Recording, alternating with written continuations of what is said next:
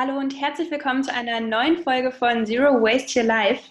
Auch heute habe ich wieder einen Gast hier zum Interview. Und zwar habe ich den Lukas, das ist der Teamleiter von der Füllbar, dem Unverpacktladen in Witten. Schön, dass du da bist, Lukas. Hey Laura, ja, vielen Dank für die Einladung. Ich bin gern dabei. Für die, die es nicht wissen, ich habe relativ lange im Ruhrgebiet gewohnt. Also ich bin im Ruhrgebiet aufgewachsen, habe in Dortmund und Bochum gewohnt und habe die Entstehung von der Füllbar zumindest aus der Ferne mitverfolgt und war dann später auch regelmäßig dort einkaufen.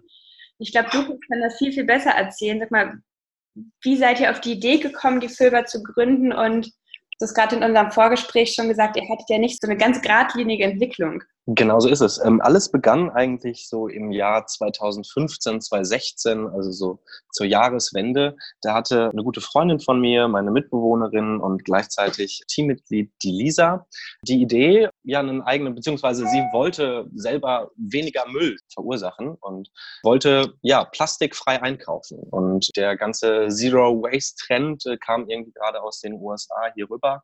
Original unverpackt hatte gerade eröffnet. Und äh, Lisa dachte sich, hey, das wäre doch irgendwie ein cooles Projekt für Witten. Und da sie, wie gesagt, selber irgendwie unverpackt einkaufen wollte und es das Angebot nicht gab, hat sie gesagt, okay, dann muss ich das irgendwie selber ins Leben rufen.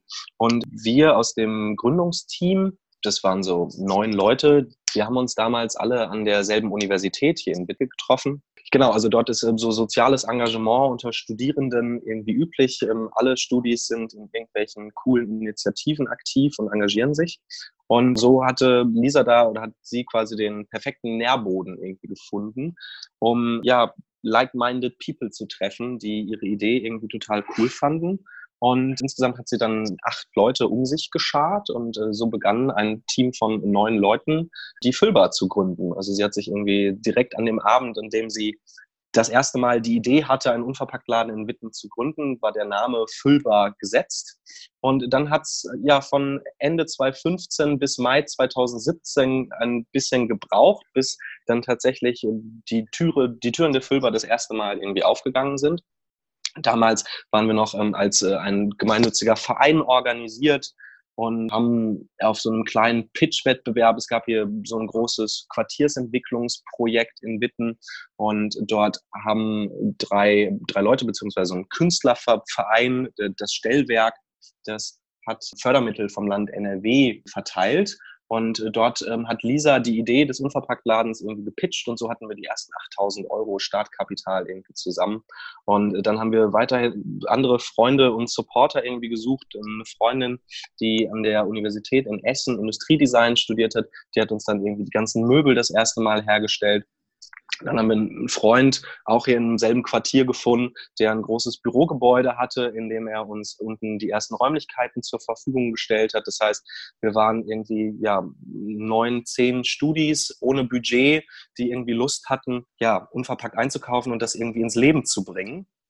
Und ähm, hatten dann ganz viel Glück und das hat sich irgendwie ja ähm, so den Weg gebahnt. Und dann hatten wir allerdings relativ früh schon Schwierigkeiten, mit dem Finanzamt, weil so ein gemeinnütziger Verein kann jetzt äh, nicht den An- und Verkauf von Lebensmitteln und anderen irgendwie guten Dingen regeln. Also beziehungsweise wurde uns da die Gemeinnützigkeit aberkannt. Und wir hatten aber auch das Problem, dass, äh, wie gesagt, also alle Leute, die das damals mitgegründet haben, haben eigentlich äh, Medizin, Psychologie oder irgendwie BWL studiert. Und keiner konnte sich so richtig vorstellen, jetzt sein Leben irgendwie dem Einzelhandel zu verschreiben. Und vor allen Dingen hatte irgendwie keiner so richtig Lust, beziehungsweise alle hatten Angst, ein richtiges Unternehmen zu gründen. Und ähm, da hat dann der gleiche Typ, der Marcel, der uns auch die Fläche, die Räumlichkeiten da zur Verfügung gestellt hat, gesagt, okay, hey, sag mal, ich habe eine große GmbH, die könnt ihr erstmal, das Gerüst dieser GmbH könnt ihr nutzen, um quasi den, ähm, den einen Teil dieses, äh, ja, das Social Business, also den An- und Verkauf von unverpackten Lebensmitteln und anderen guten Dingen irgendwie zu bewerkstelligen. Und ähm, so konnten wir in dem Verein die Gemeinnützigkeit wiederherstellen. Wir haben das nämlich ein bisschen getrennt. Das heißt, über den Verein läuft bis heute die Bildungs- und Bewusstseinsarbeit, aber nicht mehr der An- und Verkauf von Lebensmitteln. Und dann ähm, waren wir von Mai 2017 bis Februar 2019 genau in der Steinstraße in Witten, in einem ganz kleinen Ladenlokal, in, in einem Hinterhof von einem Bürogebäude, total versteckt und ähm, haben da so langsam, sukzessiv irgendwie eine richtig große Füllbar-Community aufgebaut. Und äh, da haben wir irgendwie Ende letzten Jahres schon gemerkt, okay, das hat irgendwie mega Potenzial und dann haben wir den Schritt gewagt und haben gesagt, okay, wir machen uns mal auf die Suche nach neuen Räumlichkeiten und haben dann auf ähm, einer der größten Straßen hier in Witten, der Ruhestraße, also die neben der Bahnhofstraße, die Haupteinkaufsstraße, eine richtig große Location mit über 220 Quadratmetern gefunden und äh, waren dann einfach mal so verrückt und ähm, haben am 27. März diesen Jahres diese richtig große Filiale eröffnet. Mega cool. Ich wusste auch noch gar nicht alles über eure Geschichte. Richtig spannend. Was ich weiß ist, du hast ja gerade kurz über die Gemeinnützigkeit gesprochen. Ihr habt am Anfang glaube, alle ehrenamtlich im Laden gearbeitet, richtig? Absolut, genau. Und ähm, auch das fand das Finanzamt nicht so cool, weil es gibt ein Mindestlohngesetz und genau, also seit diesem Mindestlohngesetz ist es so, dass, äh, dass die Finanzämter und auch der Deutsche Zoll und alle, ähm, ist ja auch berechtigterweise, dahinterher sind, dass auch wirklich jede Stunde, die gearbeitet wird, auch mindestens mit dem Mindestlohn irgendwie ja, bezahlt wird. Und da haben wir uns natürlich dann, also wir haben noch nie den Mindestlohn gezahlt, sondern wir zahlen immer mehr als den Mindestlohn. 10 oder 11 Euro sind so unsere Standardstundenlöhne, weil wir, Mindestlohn hört sich, weiß nicht, ist so von der Attitude dahinter, weiß nicht, eigentlich würde ich dir gerne weniger zahlen, aber ich darf es nicht. Ähm, und genau, aber wir haben alle erstmal nur ehrenamtlich gearbeitet. Das hat allerdings, wie gesagt, als wir dann ähm, die, die GmbH hatten, jetzt mittlerweile haben wir auch eine eigene GmbH gegründet, nicht mehr funktioniert und soll auch nicht mehr sein, weil wir gesagt haben, am Ende des Tages, also nutzt es auch nichts, wenn nur wir uns letztendlich auch ausbeuten, und wir einfach gemerkt haben, okay, es gibt einfach ein paar Leute, die mittlerweile so viel Zeit und so viel Energie da reinstecken, dass sie auch von dieser Füllbar und diesem Unverpacktladen irgendwie ähm, ja leben müssen. Und ähm, dann sind wir, äh, das war glaube ich Anfang letzten Jahres, Anfang 2018, haben wir geswitcht und haben gesagt, okay, alle Schichten, also es war so ein mehrstufiger Prozess. Zuerst haben wir ähm, nur die Leute in den Schichten gezahlt, das heißt, alles, was im Hintergrund irgendwie lief und äh, egal vom Einkauf, äh, übers Marketing oder irgendwelche Veranstaltungen und Workshops, die liefen dann irgendwie über den Verein und wurden ähm, nicht vergütet. Mittlerweile ist es aber so, dass äh, die komplette Füllbar-Crew ganz normal irgendwie auch entlohnt wird. Und über unseren Verein wir natürlich weiterhin ganz viele, also wir selber und äh, auch ganz viele andere Leute, die es weiterhin gibt, die sich natürlich ehrenamtlich engagieren. Mega cool. Was ich total beeindruckend finde, ist, dass ihr einfach erstmal geguckt habt, was ist unser Pain, wie können wir das ändern, nämlich einen Unverpacktladen selbst eröffnen und dass ihr mit dem gearbeitet habt, was ihr ja, was ihr erstmal hattet. Und ich habe ja in meinem Podcast gerade diese Serie, so wie kann ich Nachhaltigkeit in aus meinem Privatleben auch in meinen Beruf bringen wie kann ich mich damit vielleicht sogar selbstständig machen. Und ich finde, dafür seid ihr ein richtig, richtig cooles Beispiel, einfach zu gucken, was wünsche ich mir, wie kann ich anderen Menschen damit auch was Gutes tun und ja, welche Ressourcen habe ich bereits. Und wahrscheinlich war euer Netzwerk da auch einfach ein super, super wichtiger Punkt, oder? Genau das ist es. Also, und ähm, das haben wir jetzt bei der, also sowohl bei der Eröffnung der ersten Füllbar war es wirklich so, dass ohne irgendwie unser Netzwerk, ohne Freundinnen und Freunde, ohne Supporter wäre das äh, alles überhaupt nicht möglich gewesen. Ähm, oder im Umkehrschluss, wenn man mal tatsächlich irgendwie in sein eigenes Netzwerk schaut und einfach mal auf Leute zugeht und mit Leuten spricht und ihnen irgendwie von seiner eigenen Vision ähm, erzählt, dann ist man häufig oder wir waren irgendwie verwundert, okay, wie viele Türen sich da tatsächlich öffnen. Und gerade was ähm, du noch gesagt hast, was du angesprochen hast, war es uns jetzt auch bei der Eröffnung der zweiten Füllbar extrem wichtig, dass wir versuchen, Ressourcen, die wir irgendwie schon haben, weiter zu verwenden oder auch äh, bei unserem Ladenbau zum Beispiel zu gucken, okay, dass wir Second-Hand-Holz aufarbeiten, dass wir, weiß nicht, also unser Kaffeebereich zum Beispiel, das sieht nicht so aus, aber das sind ganz alte Ikea-Möbel und irgendwie alte, coole Barstühle, die wir irgendwo auf Flohmärkten oder irgendwie bei eBay Kleinanzeigen gefunden haben. Ähm, und das wird dann immer gekoppelt und gemixt mit auch ein paar neuen Sachen, wenn wir sie denn tatsächlich brauchen. Aber wir haben jetzt ja gerade zum Beispiel auch, also mittlerweile sind wir nicht nur ein Unverpacktladen, sondern wir sind ja mittlerweile im Concept Store für nachhaltiger Konsum.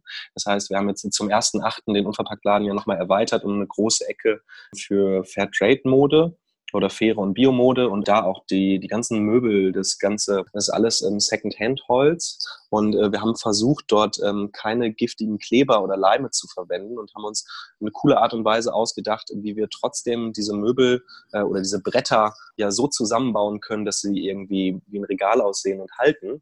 Und äh, zwar sind die einfach mit alten Fahrradschläuchen zusammengebunden. Genau. Voll die gute Idee. cool. Habt ihr denn, als ihr ja die erste Idee für die Füllbar gesponnen habt, habt ihr damals damit gerechnet, dass es mal so ein großes Ding wird? Nie. Nee, also ähm, wenn ich heute mit Lisa spreche, also Lisa ist, äh, kommt immer, immer wenn sie in den Laden kommt, ist sie irgendwie total bewegt und äh, total dankbar für das, ähm, was hier passiert. Und ich weiß nicht, wir sagen auch immer, dass das, das, was hier irgendwie in Witten passiert, was hier mit der Füllbar passiert, das ist irgendwie größer als wir. Wir verstehen uns da eher irgendwie wie so als Werkzeug, das ähm, irgendwie dabei ist, dem irgendwie zu dienen, was hier irgendwie ins Leben muss. Und also jetzt gerade seit dem Umzug irgendwie der Füllbar ist es so, dass wir mittlerweile ja über 4000 oder 5000 Kundinnen im Monat haben. Das ist, ähm, also hätte keiner gedacht, dass äh, das so groß wird. Und dann in Witten. Also ich meine, wir haben 100.000 Einwohnerinnen hier. Das ist schon verrückt. Ja, und ihr wart ja vor allem auch nicht einer der allerersten, aber schon in der ersten Welle gefühlt der Unverpacktläden mit dabei. Das heißt, ihr wart schon auch noch so Pioniere. Hast du das Gefühl, dass sich was verändert hat in den letzten Jahren mit Hinsicht auf ja, das, das Unverpacktladen-Netzwerk oder vielleicht auch mit Hinsicht auf das Bewusstsein der ja, Gesamtbevölkerung, wenn man das so sagen kann? Auf jeden Fall. Also ich glaube, ähm, das, das äh, entfaltet sich, sage ich mal. Wir werden immer mehr. Also alleine in der Unverpacktbewegung wie, es ist ja fast so, dass also Unverpacktläden sprießen ja wie Pilze irgendwie in Deutschland aus dem Boden. Es gibt immer mehr. Es gibt mittlerweile einen eigenen Unverpackt e.V., der ja ähm, von Gregor und ähm, Olga vom Unverpacktladen Tante Olga aus Köln, die da irgendwie federführend äh, mitwirken und ähm, ja den ganzen Verband und äh, die ganzen Unverpacktläden irgendwie pushen. Wir haben mittlerweile durch diesen Unverpackt e.V. quasi ja eine eigene, eine eigene Lobby. Was die mittlerweile hingekriegt haben, die haben mittlerweile einen ähm, großen Zulieferer, großen Lieferanten, der tatsächlich irgendwie in enger Zusammenarbeit mit dem Unverpackt e.V. eigene Produkte auf den Markt bringt, beziehungsweise versucht, Produkte wie zum Beispiel Nudeln, Reis oder auch verschiedene Nüsse, Getreidesorten, Hülsefrüchte, möglichst unverpackt auch tatsächlich in der kompletten Wertschöpfungskette irgendwie zu liefern. Also auch da tut sich irgendwie viel. Die Unverpacktläden haben da, glaube ich, auch wirklich bei vielen Lieferanten einfach viel angestoßen, dadurch, dass man ihnen einfach immer wieder auf die Füße getreten ist und immer gesagt hat, hey, sag mal, kannst du die Gebinde noch größer machen? Kannst du deinen Müll irgendwie noch weiter reduzieren? Können wir die Lieferungen nicht noch mit weniger Plastik haben? Können wir nicht ein Pfandsystem einführen für verschiedene Sachen? Das heißt, da ist irgendwie extrem viel im Gange und ähm, gesamtbevölkerungstechnisch auch, auf jeden Fall. Also wir, wir sehen das natürlich an unserer Entwicklung. Immer mehr Leute kommen irgendwie zu uns, kaufen bei uns ein, machen sich irgendwie auf den Weg und hinterfragen irgendwie gängige Konsummuster. Und wir sind erste Anlaufstelle, zumindest für die Leute in Witten, die sich irgendwie für nachhaltiges Leben interessieren. Und ich habe Hoffnung, also dass wir das doch noch rumdrehen können, alles. Das ist eine sehr, sehr schöne optimistische Aussage. Ich habe gerade auch gedacht, als du darüber gesprochen hast, was sich so, ja, so im Kleinen alles bewegt. Es wäre so, so schön und ich hoffe auch immer noch drauf, dass sich das Ganze auch im Großen in der Politik niederschlägt nochmal einen Schritt wieder zurück ähm, ins Kleinere oder vielleicht auch ins Größere. Was hast du gelernt in den vergangenen Jahren Arbeit an und in der Füllbar? Neben ganz vielen tollen Begegnungen und augenöffnenden Gesprächen, die ich habe und die, also, und ich gemerkt habe, okay, wie viel, wie viel man tatsächlich irgendwie bewegen kann, also mit eigenem Tun. Das heißt, dass Alternativlosigkeit eigentlich nur Fantasielosigkeit ist. Ich glaube, wir können alles ändern, wenn wir es denn wollen. Es ist nicht zu spät. Man muss es nur selber tun. Und ich glaube, dass ähm, was wir hier auch zeigen, und das ist echt was, was ich irgendwie mitnehme aus den Jahren, ist, wir brauchen wieder positive Utopien. Wir brauchen irgendwie positive Bilder von Gesellschaft, wie sie denn irgendwie funktionieren kann oder wie sie aussehen soll. Denn nur wenn wir positive Utopien entwickeln und irgendwie positive Bilder haben, dann ähm, wissen wir, in welche Richtung es irgendwie gehen soll. Und ähm, ich habe gelernt, genau, also ja, lasst uns äh, gemeinsam irgendwie positive Bilder zeichnen, um zu wissen, wo es wo es hingehen soll. Und dann habe ich gemerkt, dass man Nachhaltigkeit, also ich glaube, man muss es Verbraucherinnen irgendwie einfach machen. Viele Leute haben mit dem Thema Zero Waste oder also viele Leute haben, die Hemmschwelle in so einen Unverpacktladen reinzugehen, ist immer noch relativ hoch für viele Leute, weil sie Angst haben zu verzichten, weil sie Angst haben, in eine Ecke gedrängt zu werden, mobilisiert zu werden. Und ähm, ich glaube, das ist auch etwas, was wir irgendwie in den letzten Jahren so ein bisschen gelernt haben, dass es, also es gibt doch diesen schönen Spruch, also die Welt braucht irgendwie nicht fünf Leute, die Zero Waste perfekt leben, sondern wir brauchen Millionen oder Milliarden von Menschen, die es unperfekt machen und die irgendwo anfangen. Und äh, das heißt, dass man Leuten auch da irgendwie wirklich Mut macht, dass es nicht darum, nicht um irgendwie Perfektionismus geht, der ähm, konsequent durchgelebt werden muss, sondern dass es reicht, irgendwo zu starten. Und dass man ja nie aufhören darf, mit äh, Leuten genau darüber auch zu sprechen und das irgendwie mitzuteilen. Und was ich noch gelernt habe, also von der betriebswirtschaftlichen Seite, Bio-Lebensmittelhandel ist echt ein hartes Brot. Also es gibt einen Grund, warum es keine kleinen Bioläden mehr gibt, sondern nur noch große Bio-Discounter. Die Marge auf so auf Lebensmitteln ist ähm, super gering im europäischen Vergleich. Gibt niemand prozentual vom Einkommen so wenig für Lebensmittel aus wie wir. Deutschen. Die Franzosen, Italiener geben prozentual vom Einkommen doppelt so viel aus. Wir geben unser Geld lieber für Autos und irgendwelche komische Elektronik aus. Und das ist natürlich für uns echt immer bitter, wenn wir also ich habe manchmal das Gefühl, dass ein günstiger Preis oder auch ein teurer Preis suggeriert häufig nicht mehr eine bestimmte Wertigkeit. Und wenn wir dann irgendwie verglichen werden mit, oder unsere Produkte verglichen werden mit Produkten irgendwie aus dem Netto oder aus dem Aldi, dann ist das irgendwie häufig tatsächlich oder man merkt, wie schwierig es ist, den Leuten irgendwie zu erklären, wie Preise für Lebensmittel überhaupt zustande kommen, wie sie entstehen und ja, was äh, vielleicht die unterschiedliche Wertigkeit von einem Demeter, guten Demeter-Produkt gegenüber irgendwie ja, ähm, konventionellen Lebensmitteln bei Netto, was irgendwie in Plastik eingepackt ist. ist. Und ähm, solange der Preis das einzige Kriterium ist, nach dem irgendwie verglichen wird, haben wir Unverpacktläden ist natürlich im Gegensatz zu normalen Supermärkten extrem schwer, weil unsere Marge pro Produkt ist genauso klein wie die von einem Edeka, nur dass äh, der Edeka dann, ähm, weiß ich nicht, ganz viele Teile auf dem Band hat liegen, der hat ganz geringe Personalkosten. Unser Business ist total beratungsintensiv. Wir brauchen ganz viele hm, ja, Leute einfach im Verkauf, die den Menschen, die hier reinkommen, erklären, wie so ein unverpackt Einkauf funktioniert, wie die Zero-Waste-Produkte irgendwie zu handhaben sind. Und außerdem müssen wir uns natürlich auch die ganze Lagerhaltung, ja, die müssen wir auch irgendwie bezahlen. Das heißt, unsere Marge pro Produkt ist genauso niedrig wie bei jedem anderen Supermarkt auch, nur unser Aufwand viel, viel höher. Und dann wollen wir auch noch Bildungs- und Bewusstseinsarbeit irgendwie betreiben, die ja überhaupt nicht monetarisiert wird. Also das heißt, so ein nachhaltiges Sozialunternehmen zu führen, ist insofern schwierig, als dass man äh, ja denselben Regeln wie alle anderen in der Wirtschaft unterliegt, äh, nur sich halt zu anderen Selbstverpflichtungen irgendwie ähm, oder zu anderen Dingen selbst verpflichtet, nämlich zur Einhaltung irgendwie von hohen Sozial- und Ökostandards. Und äh, dass das das Leben manchmal nicht so richtig einfach macht. Und ich das Gefühl habe, dass ähm, so häufig wie Unverpacktläden aufmachen, also sie machen ja auch häufig wieder zu, weil, und ich glaube, das ist das größte Problem. Also, das Unverpacktläden werden häufig natürlich auch von Leuten betrieben, die jetzt nicht aus einem Einzelhandel kommen, die nicht so viel Erfahrung haben, was das angeht. Und dann ist das äh, Business echt, echt schwer. Das heißt, ich fasse zusammen, du hast viele Herausforderungen überwunden mit dem Team und unglaublich viel gelernt. Absolut, genau. Zum Abschluss noch die Frage, was, was motiviert dich, das zu tun, was du gerade tust. Ist die Füllbar gerade dein Hauptjob? Ja, absolut, genau. Also wir haben jetzt ähm, zu dritt diese GmbH gegründet, die Ethics GmbH. Und da betreiben wir jetzt diesen Concept Store. Noch den einen in Witten, darf noch nicht so viel verraten, aber es gibt, äh, wird nächstes Jahr eine zweite Füllbar geben. Ähm, in einer, ja, genau, in einer anderen Stadt, gar nicht so weit von hier.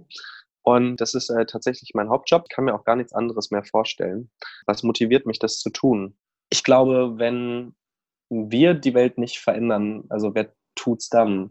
Ich möchte irgendwie daran arbeiten, mh, ja, eine bessere Welt irgendwie zu hinterlassen als die, die ich irgendwie vorgefunden habe. Und ähm, ich habe total Hoffnung, dass das funktioniert. Gleichzeitig ähm, habe ich auch total Spaß daran, ja, gesellschaftliche Probleme irgendwie auf eine unternehmerische Art und Weise zu lösen. Das heißt, gerade irgendwie die Arbeit an dieser Nahtstelle von so einem klassischen Unternehmertum, von Bildungsarbeit und Umweltschutz, die macht mir extrem Spaß. Und ja. Damit sind wir schon am Ende des Podcast-Interviews angekommen. Vielen Dank, dass du dir Zeit genommen hast und ich bin super gespannt, wo die zweite Füllbar eröffnen wird. Ich komme auf jeden Fall beim nächsten Heimatbesuch mal vorbei. Ich war nämlich in eurer neuen Füllbar auch immer noch nicht. Ah, okay. Ja, Laura, dann hol das gerne nach. Ähm, ja, sag gerne noch Bescheid. cool. Ja, vielen, vielen Dank.